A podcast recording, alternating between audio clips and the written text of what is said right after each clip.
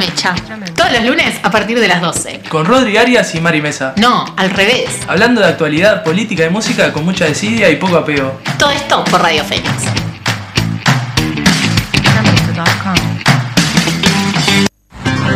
If anybody objects to this union, speak now for everyone. In that case, it's my honor to pronounce you and kiss the I be in it like, oh, that my shit. Hit it from the back, shit like that's my dick. Tattoo the clock though, cause that's my click. Oh man, I think I love this bitch. She on top, I'm like, whoa. Pussy make me curl my toes. Ignore my hoes and my bros. Spit in her mouth. Nothing her nose, hit her spot, tryna touch her soul. When I'm in it, I dance, I dance. When I'm in it, I dance, I dance. When I'm in it, I dance, I dance. When I'm in it, I I love this bitch. I be in it like I care. We hold hands. Be in it like I'm young, but I'm grown man. I be in it while I'm drunk, playing slow jams. When I'm in it, do my man. I love this bitch. I I two step when I'm in it. Throw up the set while I hit it. Give her like 30 minutes. She screaming, shut up, let me finish. I'm very controlling. We go up on a Tuesday, McConan. Shoot by my verga if you trolling. She let me knock her friends down. I went bowling. I, I, I, I, I. I'm trying to eat that American pie. She's my type and I know why. I fuck with her sober and high. Gang I keep stand on your toes when you're bad. Drunk me, hit it with a finger in your ass. Can I be the one you call to fucking laugh? Balls deep from the back. I be in it like, oh, that's my shit. Hit it from the back, shit like that's my dick. Buenas, ¿cómo estás, Rodri? Esa es la voz de María Arias. No, María Arias nos ha abandonado por eh, los Artimores. No sabemos si está viva o no, Buen- si va a volver de Buenos Aires. muy buen mediodía para todos. Bueno, buen mediodía es una manera de decir, ¿no? La verdad, eh, tu mediodía no es muy bueno. Estamos vibrando todo muy bajo. Estás muy apestado, además de todo, y me estás contagiando posible. Sí, está bien. Eh, vos dijiste mate y yo lo traje. Eso es verdad. Está la elección. Eh, aparte, fue un fin de semana intenso, ¿no? Intenso para, para quienes integramos esta mesa. La que sí. mesaza, diría Mirta Legrand. este, y bueno, todo eso tiene, tiene sus consecuencias. Uno no puede hacer, hacerse el pibe y después andar pensando que va a estar al otro día vivito y coleando, ¿no? Es un pañuelo andante. Eh, La verdad que, o sea, todo indica que sos un viejo amargo, ¿no? Eh, Que te dejó en dos días y estás así. En ese relato que quieren instaurar vos y Arias, que en el día de hoy me voy a referir a Arias, no por su nombre, eh, instauraron ese relato y después uno tiene que, en su afán de, de hacer descreerlo y, y llevarlo a la materialidad, después me doy cuenta que, que hay un poco y un poco, ¿no? Ay, Un poco de verdad. O sea, yo estoy entera. Este cuerpo está entero en esta mesa. Fue a trabajar de mañana. Bárbara. Y vos, la verdad, das un poco de lástima en esta mesa. Sí, doy gracias a Dios que por lo menos no se está transmitiendo de forma audiovisual y solamente sale por aire. Solamente sale el audio y no tu cara en este momento, digamos. ¿Cómo pasaste tu cumpleaños? Verdad, lo pasé muy bien, muy divertido. Eh, el señor Rodrigo no se fue temprano. O sea, demostró ser una persona relativamente joven. Yo cierro los lugares. Eh, la verdad, muy bien. ¿Cómo estuvo el um, festival en el Funza de tu murga? A full, a full, a full. Se laburó pila. Eso siempre es muy divertido, ¿no? Eh, la gente se portó bien, no hubo mucha densidad, porque viste que uno cuando está medio sobrio y tiene que servir a la gente que está ebria, se vuelve un poco reticencia a la alegría del que genera el alcohol. Eso es verdad también. Por suerte me pasa mucho más eh, estar Del del, otro otro, lado, lado, ¿no? Sí. no ser la que atiende cosas. Y bueno, ta, después a eso de las 5 y cuarto me pude recién liberar. Cinco y cuarto. Sí, y tirar un, Aguantaste, un par de, aguantaste, ¿no? un par de pasos, ¿no? Después hubo que seguir limpiando todo el lugar. Pero bueno, ¿no? Sarna con gusto no pica, si te gusta el Durano, acá la pelusa. ¿Y hay algún otro más? Eh, no, la verdad que sé pocos dichos. Soy Sí. medio mala. Eso. ¿Y tu popularidad? Ese emaná popular. ¿Qué? Obvio que soy popular, pero no me sé tantos. Eh, No hay nada más popular que el lunfardo y el re- refrán. eh, estoy, no, estoy de acuerdo, pero no me sé tantos refranes. O sea, de hecho, hay algunos que los cruzo. Uh, Tipo- problemita. Problemita. Issues. Sí, la verdad. Pero. A ver, ¿cu- ¿cuáles conoces así? No por tanto, ma- tanto madrugar amanece más temprano. Sí, el fruncio, por favor. El- no me salen tan bien. Eh, al que madruga, Dios lo ayuda. Mucho de madrugadas, la verdad. Eh, El que no si sé gira, tanto. Dios le ayuda, sería. En Claro, caso, en mi caso sería ese. Eh, no me acuerdo de muchos más. está el palo de la astilla. De Ni tapete, siquiera los lo básicos. ¿no? Eso me lo han dicho muchas veces. Tanto por mi madre como por mi padre me lo han dicho. Para bardearlos a ellos, ¿no? Por supuesto. Obvio, nunca por una cosa positiva. Nunca por una cosa positiva me lo han dicho. ¿Te pusiste a tiro con Gran Hermano? Eh, me enteré ayer que se quedó Alfa, Sí, mi leycito. que es el ah, no. No. Alfa es el viejo. Sí, utilizaría un, un adjetivo, Es el único no que ahí. no. Es el único que medio que conozco. Y después no, ya me perdí de nuevo. Este, y se fue. La verdad que Twitter igual no está haciendo. Se fue el tachero. Ah, mira. El que- el que tiene trenzas. Sí, 42 años y esa, está- no, no voy a opinar de los peinados ajenos. No, por supuesto que no. Pero horrible. Pues yo tengo 26 y estoy con dos moñitos y así fui a trabajar. Así que no puedo hablar de los peinados de nadie. Eh, pero bueno, eso fue lo no único que enteré. A Robert Silva no le gusta eso. No, eh, Robert Silva no le gusta nada de lo que hacemos tampoco, así que una cosa más. Yo leí por ahí porque hasta el momento no he visto ni, ni nada de Gran Hermano, solamente es, eh, lo que está inundado en las redes sociales. Este, no es en detrimento de la gente que lo mira, pero fan antipopular, por favor, creo que no el, el Pero sacó la, no, no, sacó no la lo- votación más baja en la historia de Gran Hermano, por lo menos en Argentina. Eh, es el que dijo que era um, anarquista liberal. Frodito, Eh, Frodo le dice. Frodo le dice, sí, sí, sí. Creo que lo ubico. Y, ¿Pero por qué más baja? ¿Más baja tipo para que no se vaya? Claro, cero con algo, cero con O sea, nadie lo 78. votó para que se vaya. Sí, ¿Verdad? por- Eh, creo que ah, tienen un impacto medio fuerte en las redes, en las redes del pajarito. yo tengo como la sensación de que eh, es medio que un gran hermano aburrido. O sea, como que no hay tanta cosa, como que no pasa tanta cosa. Hubo poco sexo, no, no sabía. Por lo que he visto. sé eh, si los otros. Porque mucho. los otros tenían una promiscuidad que era una Sí. cosa horrible. Digo, Yo un no me límite te pido, ¿no? no me acordaba de tanto. Igual sé que ahora tienen que hacer positivo, tienen que hacer como señas Claro, por- una para el cuestión de violación que hubo en España. sí. Entonces, como mm, tienen que hacer eso, sé que capaz que, no sé, Y también le están dando menos alcohol en la fiesta. creo que no les dan directamente. Una copa, creo, una cerveza por esas mismas cuestiones. Claro. Como si dependiera del alcohol o no violar a una persona, ¿no? Claro. Eh, no, bueno, los mensajes de Gran Hermano, digamos que no son eh, nunca tan positivos. Bueno, Eh, medios difusos, en vez de Ah, darse-. Pero bueno, son cuestiones de rating. Se entiende. Claro, televisión, en fin. televisión. Bueno, vamos con las noticias, Rodrigo. ¿no? Sí, arranca vos.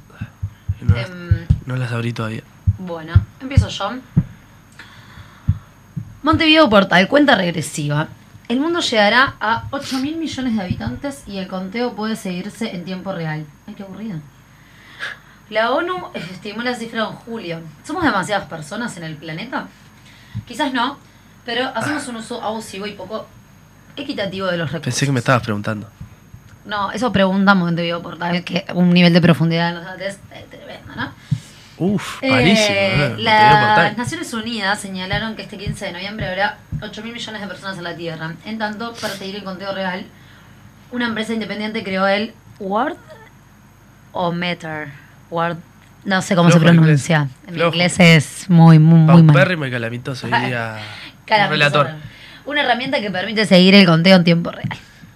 Bueno, rarísimo igual. seguir Lo vi el otro día el conteo y estuve un minuto visualizando cómo subía. Aburridísimo, Sí, realmente. o sea, totalmente una, una aplicación completamente innecesaria para... O sea, ¿cuánto tiempo una persona puede estar visualizando eso continuamente? No, espero que nunca. La verdad, Este, ¿Somos muchas personas? Te hago la repregunta. Em, creo que sí y no al mismo tiempo. ¿Cómo se responde esto? Capciosa. Creo que a nivel general, sí. O sea, hay superpoblación y, y es efectivamente una problemática a tener en cuenta por los recursos naturales que tenemos, etcétera. Y por otro lado, creo que no, eh, en concreto en que están, o sea, es la distribución de esa población a nivel mundial es como muy variable, ¿no? En nuestro caso, eh, somos muy pocos y de hecho hay una tasa de natalidad muy baja. Con la cual no pienso colaborar, por supuesto, Hoy, ¿no? hoy, hoy vine con el nivel de profundidad de Montevideo Portal. En O sea que estamos- en no vas a aportar nada. Sí, en Uruguay estamos pillos a nivel de población, estamos bien. No, Estamos o sea, no nos falta gente, yo creo que estamos bien. Yo creo que nos va a faltar gente cuando... eh, Sí, arranca a fenecer otro Claro, cuando nosotros estemos en periodo de jubilación y no, No, haya no nadie que aporte para nosotros. Yo no voy a llegar, por supuesto que no. Tampoco voy a tener Ah, hijos, pero Tu, temática de 30 años va a ser un... un, sí, un cajón. Ese ha sido el chiste del fin de semana. Pero eh, em, yo no pienso llegar tanto. Pero va a ser complicado para eh, los y las jubiladas Y cuando no tengamos gente aportando. Por lo que hablamos el lunes pasado con Carlos Clavijo sobre la reforma que nos quieren dejar. Así que eso también Más profundo como nos, Bernal. nos va a hacer más infelices también. Y más pobres. bien, y más pobres. siempre de fútbol, Ah, no- nada está librado al azar. Fútbol de todas partes bien. Uruguay. Los que arribaron a Abu Dhabi, los que llegarán y cuándo se completa el plantel. El sábado llegaron 11 jugadores a la concentración, el domingo lo hicieron otros 7 y también arribó el profesor Óscar Ortega. Los primeros en llegar a la sede donde el equipo realizará la puesta a punto fueron Federico Valverde, Sergio Rochet, Luis Suárez, Diego Dini y Ronald Araujo. Más tarde se dio el arribo de otra tanda de seis futbolistas compuestas por Martín Cáceres, Georgian Darrascaeta, Nicolás de las Cruz, Sebastián Sosa, José Luis Rodríguez y Facundo Torres. El plantel se completará el martes 15, martes 15 de noviembre. Cabe destacar que el miércoles y jueves fueron los días elegidos por el entrenador para realizar un doble turno de entrenamientos, mientras que el viernes los jugadores tendrán libre para realizar requerimientos relativos al área de comunicación del Mundial, fotos, videos, para el sábado viajar a Doha. Qatar. Sí, claramente. Eh, Bueno, no todo el mundo sabe eso. eh, son- bueno, se viene, ¿no? Sí, eh, ¿ay, se palpita? Para mí sí, a mí me da un nivel de ansiedad tremendo. Me gusta mucho el mundial, me divierte. eh, pero me da bastante ansiedad. El nivel de gris que tenemos, porque uno ve cómo se palpita el mundial en Argentina y otro ve cómo se palpita en Uruguay, es eh, polos. Bueno, Nosotros tenemos una sé, característica de ser nostálgicos y depresivos. Pero estoy de acuerdo con eso, ¿eh? Yo Ya me sabemos que estás de picos- acuerdo con picos todo de lo que alegría implica. y de fusión. Tranquilo, tranquilo. Una ya sabemos que estás todo lo que implica eh, ser una persona y oscura y aburrida, ¿no? Pero un bueno. truco, un asado, pero nada, eh, haciendo, gritando así, saltando por la vida. Ay, que No, llegue el mundial, no. que llegue el mundial. Pará, va a llegar. A mí igual me, me divierten, me da un poco de ansiedad. e Igual me tienen poco podrida las... eh, Recién arrancaron las propagandas. la- ya, ya me cansaron. ¿Ya? Sí. ¿Viste la de Automáticamente, la ¿no? marca de un de, de un helado importante de este país? No lo he visto y me da un miedo porque han sacado cada reclame malo. Podríamos robar dos minutos y lo ponemos a decir la escucha la gente, pero está, está buena. ¿Está, ¿Está buena? Bien, Sí. bien. Eh, hablo de Cruffy, ¿no? Eh, que no va a pautar nadie en este programa, así que. No, no, claramente. Igual pensé que estábamos hablando de la U. Bueno, pero le- Sí. Que normalmente. bueno, ¿qué te pareció la lista de convocados de la selección? Eh, ¿Tenés algún bien. reparo? Lo esperado. ¿Qué? ¿Tenés algún reparo? No, la verdad que no. Eh, hace poco descubrí que Rafa Cotelo está haciendo videos con. O sea, ya hace pila de tiempo, yo no los había visto. Eh, no sé, los vi en Twitter con eh, todos los integrantes del plantel y les hace preguntas tienen que decir, tipo, Es quién es el- que más du- menos duerme, más hace cosas, juega peor el truco, etcétera. Es el segmento del programa que está hace hace años. Sí, claro. Con la camiseta, pero eso es nuevo, creo. Pero eso es nuevo y lo están subiendo a la sección de Twitter y es bastante Clips. divertida, la verdad. Ahora se llaman clips. Clips, eso mismo. Eh, qué joven que estás, Y, este, sí, re. ¿Qué preguntas eh, seríamos? Podríamos hacer un día eso eh, para insumo personal, unos 10 minutos y preguntas entre los tres eh, eh, conductores y conductoras de este programa. Ok, me parece bien. Eh, acá y se algún, igual, ¿no? Invitado, ¿no? Algún invitado. algún invitado que, que igual sea de la casa. Obviamente esto es eh, un, toflejalamiento porque todos los palos van a, ahí Sí, me van a seguro. venir a mí, ¿no? Entre ustedes Igual, hay un nivel de sororidad para pegarme a mí tremendo. Eso también. Y eh, va a ser, igual te lo mereces porque vos inventando secciones todas las semanas, ¿no? Que querés que yo después gestione. También, Sí, digamos. pero como- bueno, se, buen cebar de mate. Armo buenos mates. Bueno, seguimos. Sí. La diaria. Y siempre me tocan las de educación a mí. Estoy en desacuerdo total con esto. A pocos días de terminar los cursos de secundaria cambió reglas de cierre y aprobación, lo que generó críticas entre profesores. La exoneración de materias sin bachillerato se logrará con menos nota y no se tendrá en cuenta las faltas. Cambios solo serán obligatorios en la educación pública. En su sesión de este miércoles, el Consejo Directivo Central, CODICEN, de la ANEP, definió las condiciones para el cierre de los cursos y el pasaje de grado y modificó los aspectos que estaban establecidos anteriormente. Bueno, nada, básicamente eh, vamos a tener las mismas reglas que, los años anteriores. Eh, pero lo más trágico de este año en realidad es que se cursó todo el año de forma presencial. No hubo condicionamientos por la pandemia, pero el gobierno decretó que eh, lo hacían por la cantidad de paros y ocupaciones que habían que hu- hubo en el correr del año. ¿Cuál es tu opinión al respecto? Haciendo mi trabajo de periodista. Eh, mi opinión sobre cuál de de todas las cosas. Eh, en realidad es una falta de respeto. Lo primero es caracterizar que es una falta de respeto eh, a esta altura del año plantearlo, ¿no? Cuando nosotros ya tenemos fijados los 14 de parciales noviembre hoy. siendo 14 de noviembre, eh, cuando ya tenemos fijadas fechas de parciales, actividades finales, eh, todo lo que implica, ¿no? Paseos de fin de año, que los cuales siempre decir que lo hacemos por amor al arte, básicamente, acompañamos, planificamos, organizamos, etcétera. Y bueno, eh, plantear a esta altura eso es una falta de respeto. Y además que eh, tiene que ver con, con el bajar también el, el nivel educativo, con eh, no acordar nunca eh, las medidas con los docentes, sino en una mesa chica y, se salen a decir las cosas así. Y bueno, obviamente siempre penalizar a, las trabajadoras y trabajadores que estamos eh, sindicalizados y, tomando medidas. Todo dicho, Maru. Seguimos. El observador. Que y Liberov celebran archivo de denuncia No todos somos iguales. Según informó la ex ministra de, Tu- de Turismo, Lilian Quechichán. Esta vez la decisión del fiscal es definitiva. El fiscal de delitos económicos, Gilberto Rodríguez, archivó la denuncia contra Lilian Quechichán y Benjamín Liberov, ex titular y ex subsecretario de Ministro de Turismo, por compras en la cartelera, según informaron desde el Frente Amplio. No solo estábamos enjuiciados nosotros como personas, como jerarcas, sino la gestión del Frente Amplio, dijo la ex ministra, que es lo que por suerte y para nuestra tranquilidad queda absolutamente fuera de cualquier cuestionamiento, ni ético, ni penal, ni de ningún tipo de conducta, declaró en rueda de prensa. Bueno, bien. No, no tengo Una- mucho para no, no, es, es una noticia, noticia pura y dura, pero bueno, eh, es una resolución definitiva de, de la fiscalía, así que no se va a cambiar. Así, eh, ce- celebramos la transparencia, Por entonces. supuesto, obvio.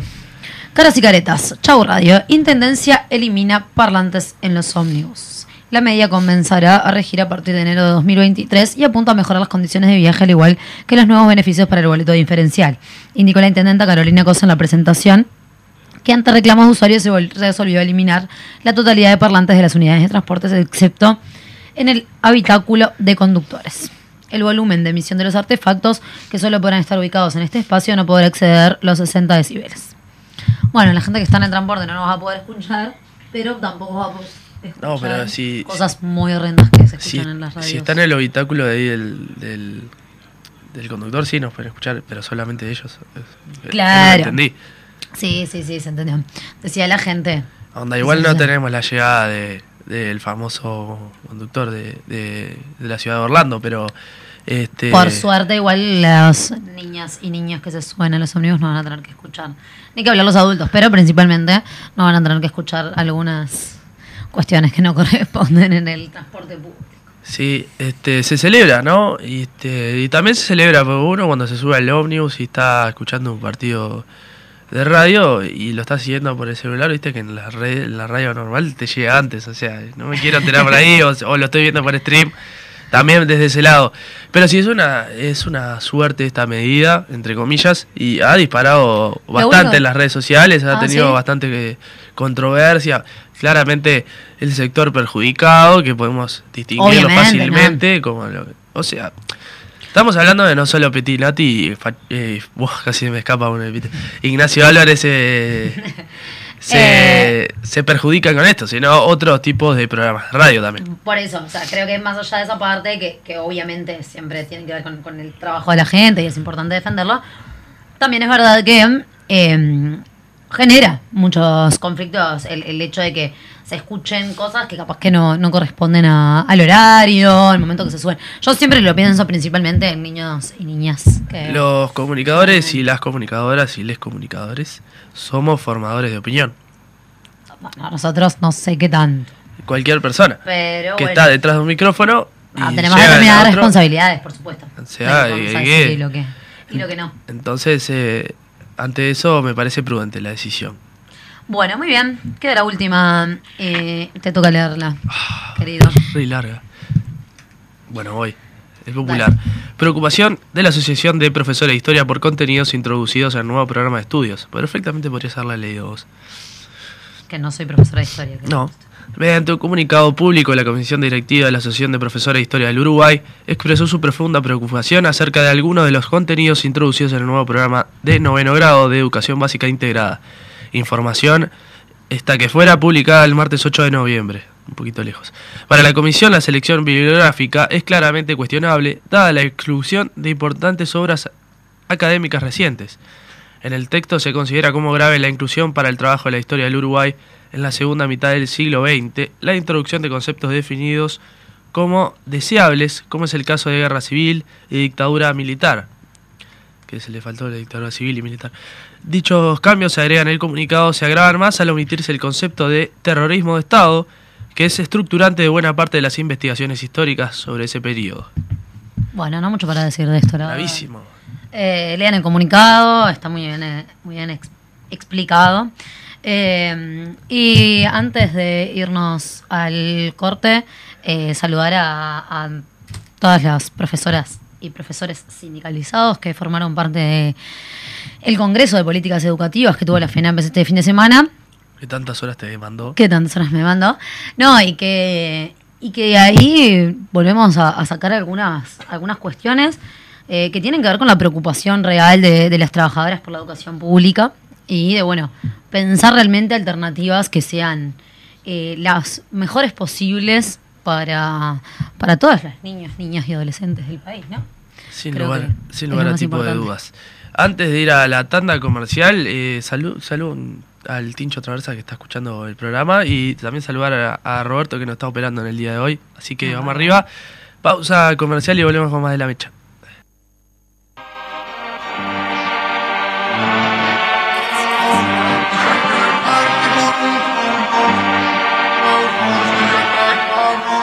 Quieren frontear, gata tengo un montón, pasto tengo un montón, palos tengo un montón. La saqué del parque con un home run, Sergio está cabrón, Sergio está cabrón. Si quieren frontear, gata tengo un montón, pasto tengo un montón, palos tengo un montón. La saqué del parque con un home run, Sergio está cabrón, Sergio está cabrón. Pero sabe que no, que no tiene mi flow, me pongo del show, mami, a mi nota. Este campeón, caballo ganador, ya no sé lo que es la derrota. Los perros son caros, la amonía violeta. Un flow bacano de otro planeta. Corro en el beat, pero no soy atleta. Un HP con todas las letras. En la calle dicen que yo soy la fuerza, aunque haya presión imposible que tuerza. Me sale solo Duco, no se fuerza, te tiro para atrás que parece reversa. Y se me ofende si ven que el disco vende. Con suerte y sin un duende, fumando un par de verdes. Como un cohete montado en un corbete. Si me cruza, correte como el Duco, no le meten. Culo tengo un montón, creepy tengo un montón, bala tengo un montón. Todos saben que somos de callejón, te salimos enmascarados, te sacamos el pistolón, well, well. Culo tengo un montón, creepy tengo un montón, bala tengo un montón. Todos saben que somos de callejón, te salimos enmascarados, te sacamos el pistolón, well, well. Pa' mí que te quiere morir, todos the niggas don't fuck with me, smoking gas with ecstasy, placa, placa, te dejo ahí. Ustedes son duros, ven y. Estamos fire en PR y Rula y en Buenos Aires. La Chori quiere flores, traile. Yo saco el ticket, coopere conmigo y baile. Dile a tu gato que le baje, que ya yo la conozco sin quitarle el traje. Quieren frontear, gata tengo un montón, pato tengo un montón, palo tengo un montón. La saqué del parque con un home run, Sergio está cabrón, Sergio está cabrón. Me quieren frontear, mami, tengo un montón. Palos tengo un montón, clones tengo un montón. El DJ la casa que digo, Armando y la selección, yeah. Desde que salí ser canario está cabrón. Mami, ese cabrón es un tipi que te desata con un par de piquis. Ese culo es para darle taqui-taqui. Yo puesto para invertirle milky. Luti el te pone friki. Yo quiero una argentina con los tatuajes y subir la estatura de Nicky. Nena, voy a enseñarte cómo es. ah. Te cobraba mil, pero ahora estoy cobrando el diamante en bruto. Mami, en España lo más duro están en mi salimos de negro y no de luto. Buscarlo sentado en el corbete del du. Oh yeah. Mami, yo hago money mientras duerme. Te pago el pasaje pa' que venga a España a verme. Y si me ofenden, si todo lo que hago vende. Yo sé que no lo entienden. Siéntese y observen. En mi equipo somos muchos y todos tenemos billetes. Si no lo tienes, es que como Quevedo no le metes. Si quieren frontear, gata tengo un montón, pato tengo un montón, palo tengo un montón. La saqué del parque con un home run, está cabrón, Sergio está cabrón.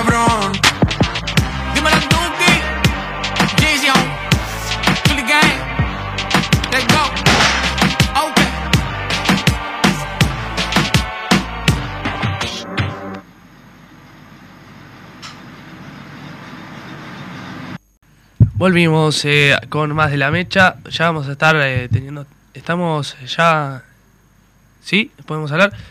Tenemos del otro lado del dial a Cristina Lustenberg. Así que la saludamos. Gracias por tenernos estos minutos con nosotros. ¿Cómo estás?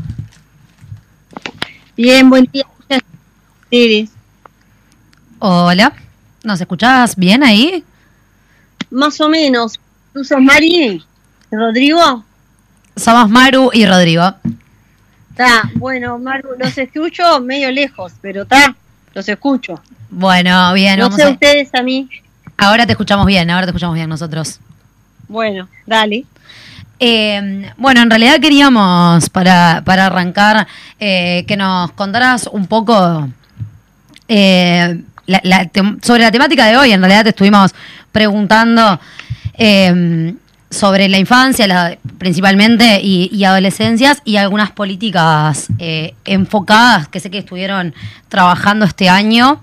Eh, de hecho, en, en septiembre salieron algunas notas vinculadas con eso, eh, que tenían que ver con la alimentación. Capaz que nos puedes contar un poco eh, eso, ya terminando el año, que, en qué políticas, en qué proyectos estuvieron trabajando vinculados con, con esto.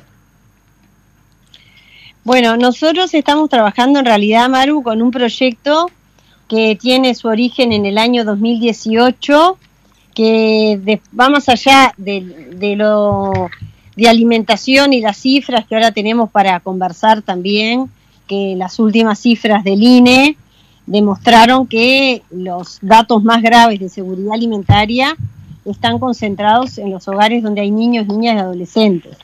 Pero nosotros estamos trabajando como bancada del Frente Amplio en un proyecto que venimos liderando desde el año 2018 que se llama Proyecto de Ley de Garantías. En el 2018 y tuvo media sanción en la Comisión de Población y Desarrollo en el 2019 que era vinculado a primera infancia y en esta legislatura la bancada del Frente Amplio en el, en el año pasado, en noviembre del año 2021, presentamos una ampliación de ese proyecto, tomando muchas observaciones de organizaciones de la sociedad civil que trabajan en infancia, de integrantes del gobierno anterior y de ahora, y se llama hoy Proyecto de Ley de Garantías para la Primera Infancia, Infancia y Adolescencia, que está hoy en discusión en la Comisión de Población y Desarrollo.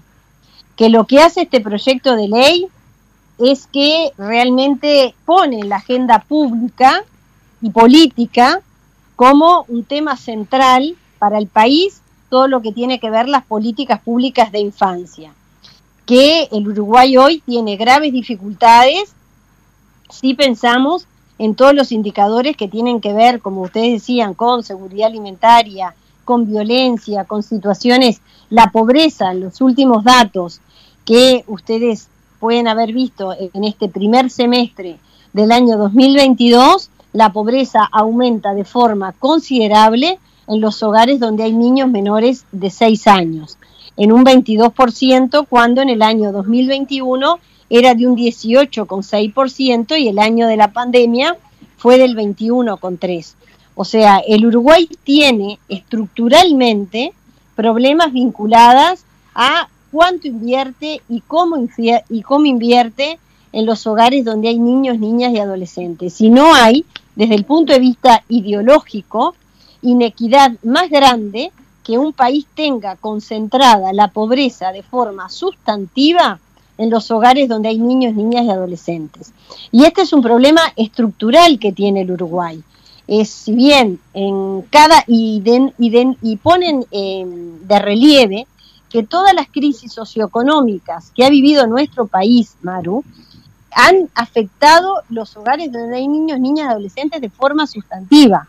En la crisis del 2002-2003, el Uruguay llegó a tener pobreza casi en el 60% de la pobreza, el 59,4% de los hogares con niños menores de 17 años estaba concentrado en la pobreza medida por ingresos en hogares donde había niños, niñas y adolescentes. Y ahora de nuevo pasa que durante los gobiernos del Frente Amplio, producto de medidas que se hicieron de forma sustantiva, como puede ser la reforma de la seguridad social, como puede ser la extensión de los centros de educación inicial y primera infancia, la reforma del sistema de salud, eh, seguimos lo que se llama una estrategia nacional de infancia y adolescencia, permitió que la pobreza medida por ingresos disminuyera a un 17%, pero también tenemos que decir que en el año 2017, 2018, 2019, la pobreza también medida por ingresos estaba levemente estancada. O sea, lo que nosotros con este proyecto de ley, lo que queremos ir hacia una segunda etapa de lo que tiene que ser el reordenamiento de las políticas públicas que tienen que ver con educación, que tienen que ver con salud, que tienen que ver con programas eh, que se, eh, se, hacen énfasis desde el Ministerio de Desarrollo Social, con programas y, el, y, y los cometidos que tiene el INAU, pero tiene que ver también con políticas de vivienda y de trabajo y de salud mental. No podemos abordar las políticas de infancia sin tener en cuenta las características que tienen los hogares donde viven los niños, niñas y adolescentes. Entonces, esta ley que toma y recoge todo lo hecho en nuestros años y también recoge desde cosas que se hicieron antes, ¿no? Porque la creación de los centros CAIF fueron en el año 88. El gasto público social en nuestro país históricamente ha tenido un sesgo pro adulto, eso está demostrado, que si bien en el quinquenio pasado de aumentó de un 3,1% a un 6% aproximadamente, fue importante, pero en, este diseño, digamos, ese aumento comparativamente con los años del 90 al 94, el Uruguay todavía tiene problemas estructurales de cuánto invierte en los hogares donde hay niños, niñas adolescentes y cómo invierte. Y este proyecto de ley intenta revertir un problema estructural que tiene el Uruguay, primero organizando la fragmentación que tiene el Estado uruguayo en cuanto ordena las políticas, porque les pongo un ejemplo, si ustedes tienen cerca un niño que eh, tiene alguna dificultad vinculada con el aprendizaje, un niño que tiene un trastorno del desarrollo como un trastorno del espectro, una alteración del espectro autista, es un niño y una familia que tiene graves dificultades para que el Estado sea garante de ese derecho que esa familia y ese niño tiene y tiene que peregrinar sobre las diferentes instituciones que tiene el Estado. Después otro tema que tenemos y que lo hemos visto en esta rendición de cuentas, en este presupuesto de, eh, que hemos tenido en, en este gobierno, es que por más que ha habido iniciativas aisladas de destinar 50 millones de dólares para políticas de primera infancia, que se destinaron recursos para lo que se llama el bono crianza, son todas iniciativas aisladas que no están teniendo el impacto adecuado si es que el Estado uruguayo no entra en otra organización de cómo se organiza en función de las necesidades que tienen los hogares con niños, niñas y adolescentes. Entonces, decirles que para nosotros sí es una prioridad política que el Estado sea garante de los derechos consagrados en la Constitución y en especial en la Convención sobre los Derechos del Niño. Y el compromiso del Estado tiene que ser ineludible. La corresponsabilidad en la crianza, el fortalecimiento de las familias, eh, es el Estado que no puede asumir un rol pasivo y no hay injusticia más grande que el lugar donde le tocó nacer a ese niño condicione las posibilidades que ese niño tiene de desarrollarse, de aprender y nada más y nada menos que de ser feliz. Entonces, sí estamos trabajando en, que este proyecto ojalá salga adelante, pero no hay país viable ni en cuanto a, a trayectoria educativa de los chiquilines, ni a un proyecto viable y sustantivo de la seguridad social que vaya mucho más allá.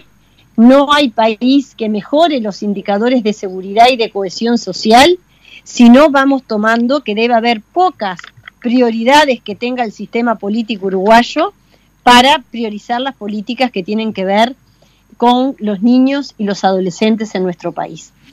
No, y de hecho para quienes eh, trabajamos en la educación, em, es siempre una dificultad, ¿no? Intentar como eh, estar conectando distintos organismos, distintos subsistemas para poder dar respuesta a veces a problemáticas que obviamente nos, nos exceden, ¿no? Como, como sistema educativo, como docentes o lo que sea, para, para realmente dar una, una posibilidad de, calidad de vida mejor.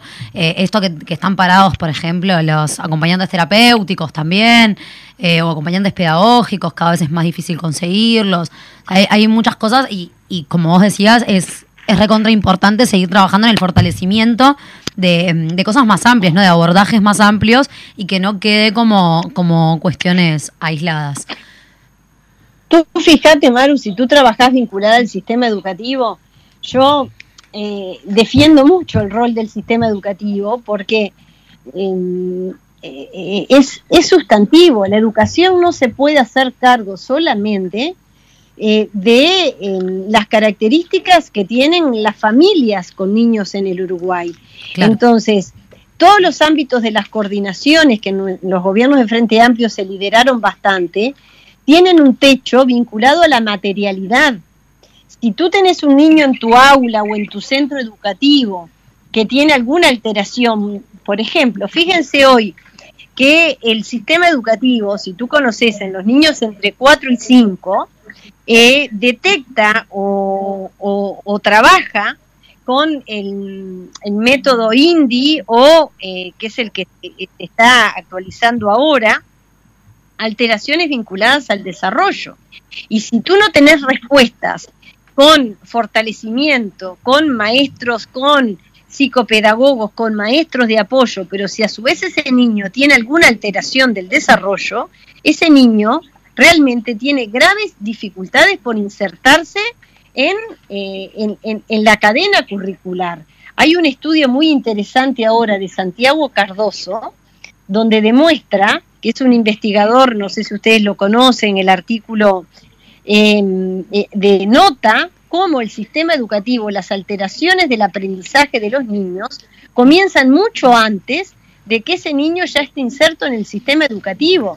Y eso hace muchos años que hay investigadores que ya demuestran que em, las, habilidades socioemocionales, las habilidades eh, de aprendizaje eh, cognitivas superiores vinculadas al lenguaje, a las habilidades numéricas, tienen que ver con cuánto ese niño desarrolló, tuvo en los primeros años de vida. A mí a veces me cuesta mucho mostrar una imagen, es capaz que tú la has visto, que, que, me cuesta mucho porque uno nunca tiene que tener determinismo, siempre em, las personas a lo largo de la vida tienen capacidad de desarrollarse, de tener plasticidad, pero el 80% del cerebro crece y se desarrolla en los primeros tres años de vida, tomando en cuenta hasta la etapa del embarazo.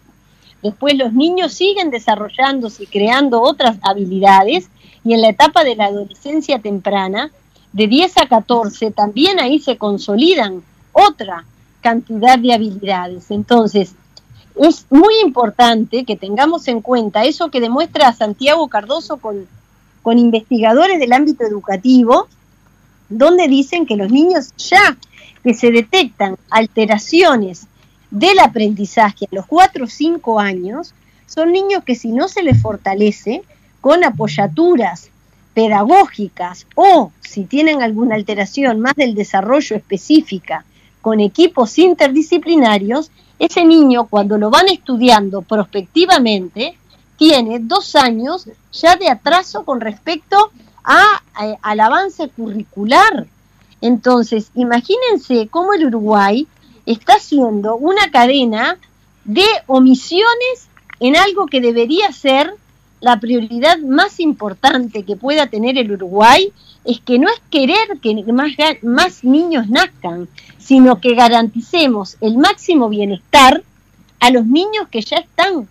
Y esto no se puede hacer si tenemos un retroceso en el Sistema Nacional Integrado de Cuidados, donde recortemos presupuestos que impacten en acompañantes terapéuticos, en equipos interdisciplinarios que apoyen a las instituciones educativas en esto. Entonces es sustantivo tener esa mirada de integralidad que requiere y que tengamos hoy leyes que tengan un mecanismo presupuestal que aborde con integralidad estos problemas. Los niños no pueden vivir separados de las características que tienen sus familias al mundo del trabajo. Si hay alguna alteración o, eh, no me gusta decir alteración, o alguna vulneración vinculada a la salud mental y no esté garantizado dentro del sistema de salud, si esas familias no tienen garantizado el acceso a la vivienda, ahí tenemos dificultades en un mal diseño de las políticas de infancia. Entonces, en un gobierno que valora eh, su política económica vinculada a un crecimiento macroeconómico y una política del derrame, sin políticas públicas que protejan a esta población, vamos a tener gravemente dificultades en una población donde va a estar vulnerados sus derechos, donde la pobreza va a seguir concentrada de forma estructural en los hogares donde hay niños, niñas y adolescentes. Si no aumentamos la oferta educativa en primera infancia, con centros de calidad y gratuitos, no vamos a poder seguir teniendo mujeres que compatibilicen la crianza con la autonomía económica de las mujeres, María. Entonces, eh, ahí eh, realmente vamos teniendo graves dificultades en cuanto a cómo el Uruguay diseña las políticas públicas de infancia y adolescencia, que hoy las diseña de forma fragmentada y totalmente insuficiente.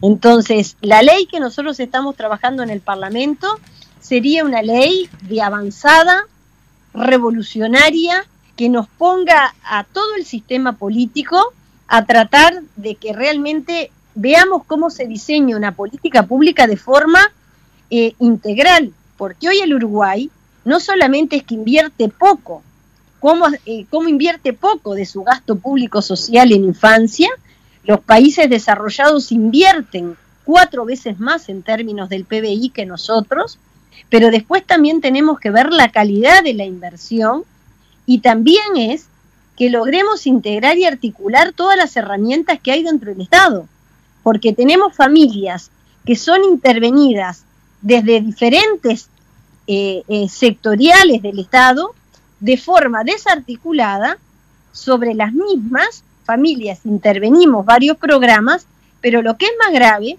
es con ineficiencia en el, de los recursos, porque no tenemos recursos para lograr que esas familias de forma estructural puedan salir de esa condición de vulnerabilidad. Entonces, realmente tenemos problemas graves vinculados a la infancia en nuestro país y requiere de que todo el sistema político esto lo tome como una prioridad.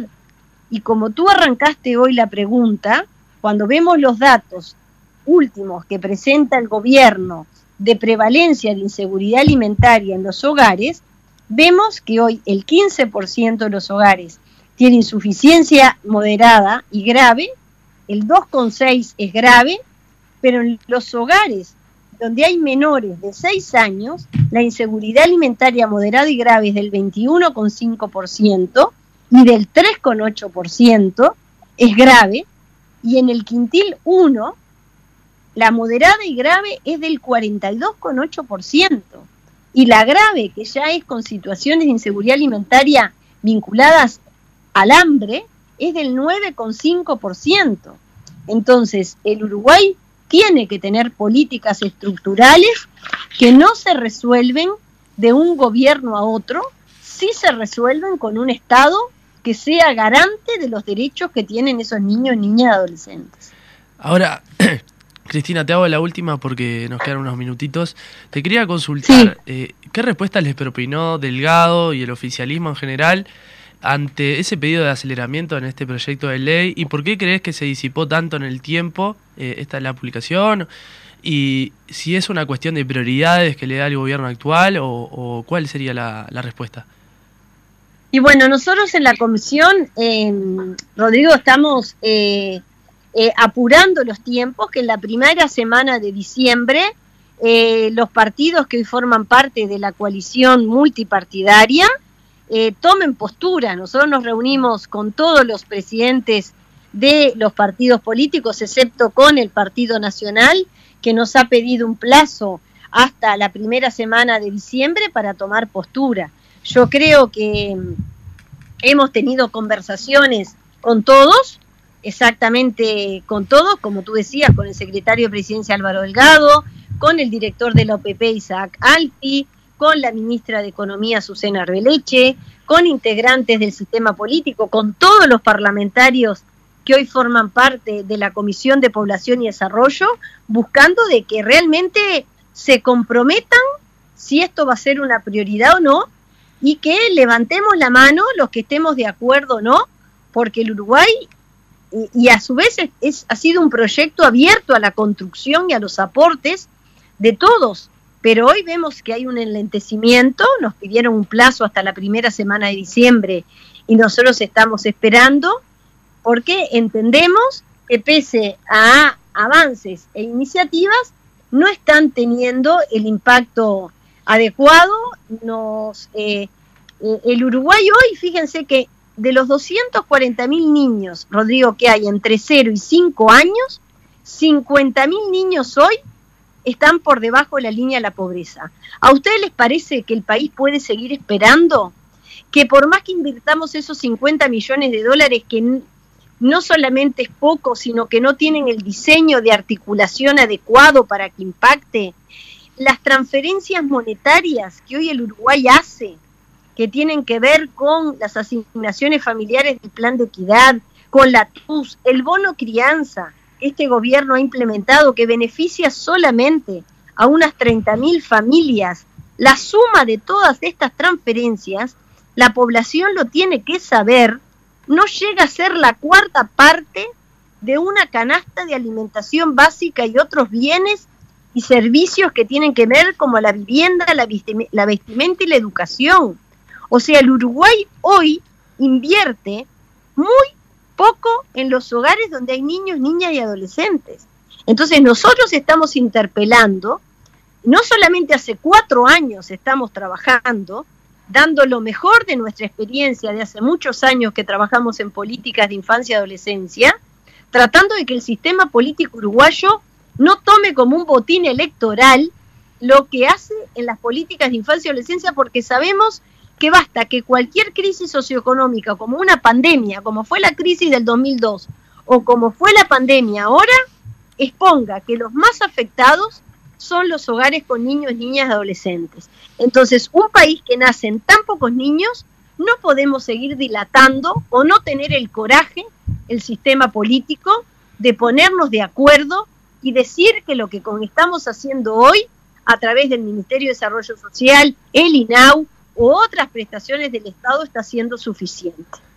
Nosotros sabemos que cuando gobernamos hicimos mucho, pero también nos faltó quizás a tener mayores reformas estructurales en cuanto a lo que tiene que ver con licencias parentales, en avanzar más en el presupuesto que el Estado destine a eh, de a, a- a políticas de infancia y adolescencia que tiene que ver en educación, en salud, en seguridad social, porque nosotros invertimos mucho más en eso, pero lo que se está haciendo hoy tampoco es suficiente cuando hay un recorte presupuestal.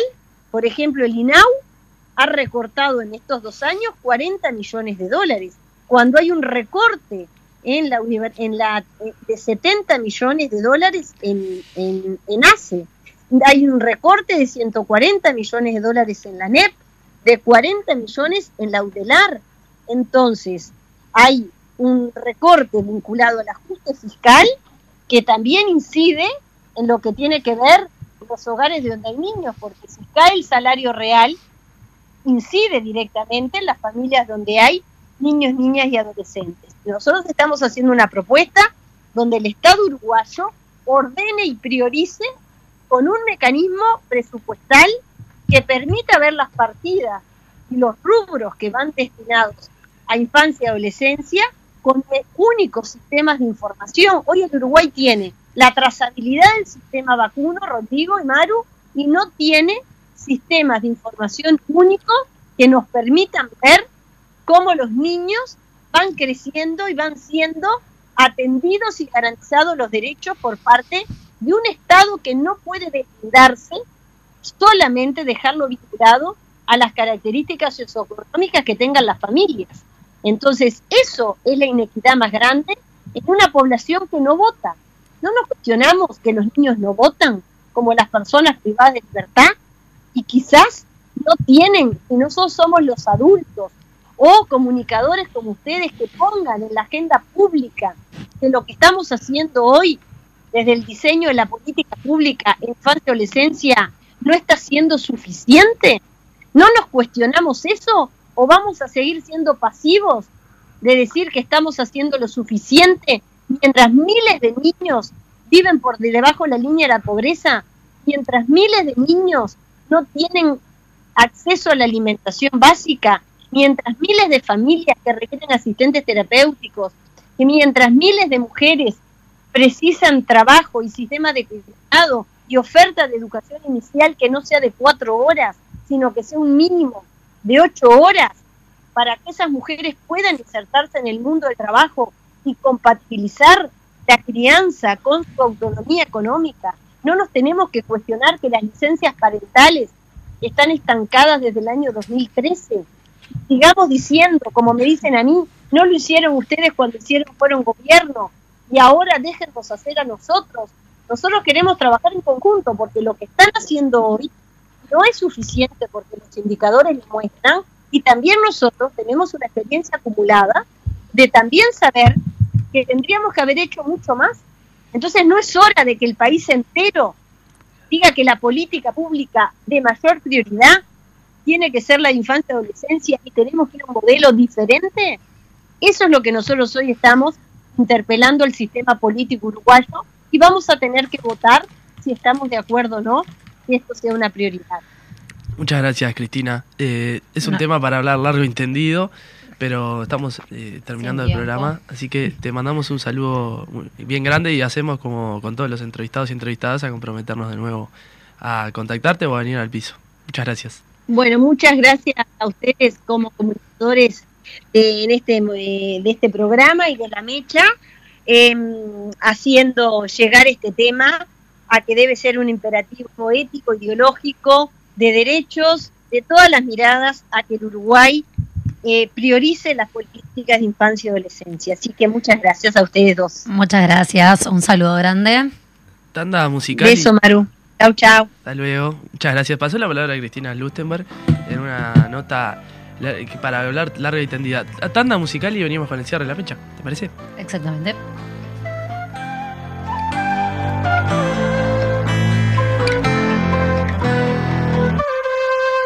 Llegué a la ciudad y me reciben como si fuera un boss. Cada vez más pegado y ni yo sé cómo pasó. Hoy festejamos y mi equipo salió campeón. Adentro del party, afuera en la calle se escucha mi voz. Llegué a la ciudad y me reciben como si fuera el boss. Cada día más pegado y ni yo sé cómo pasó.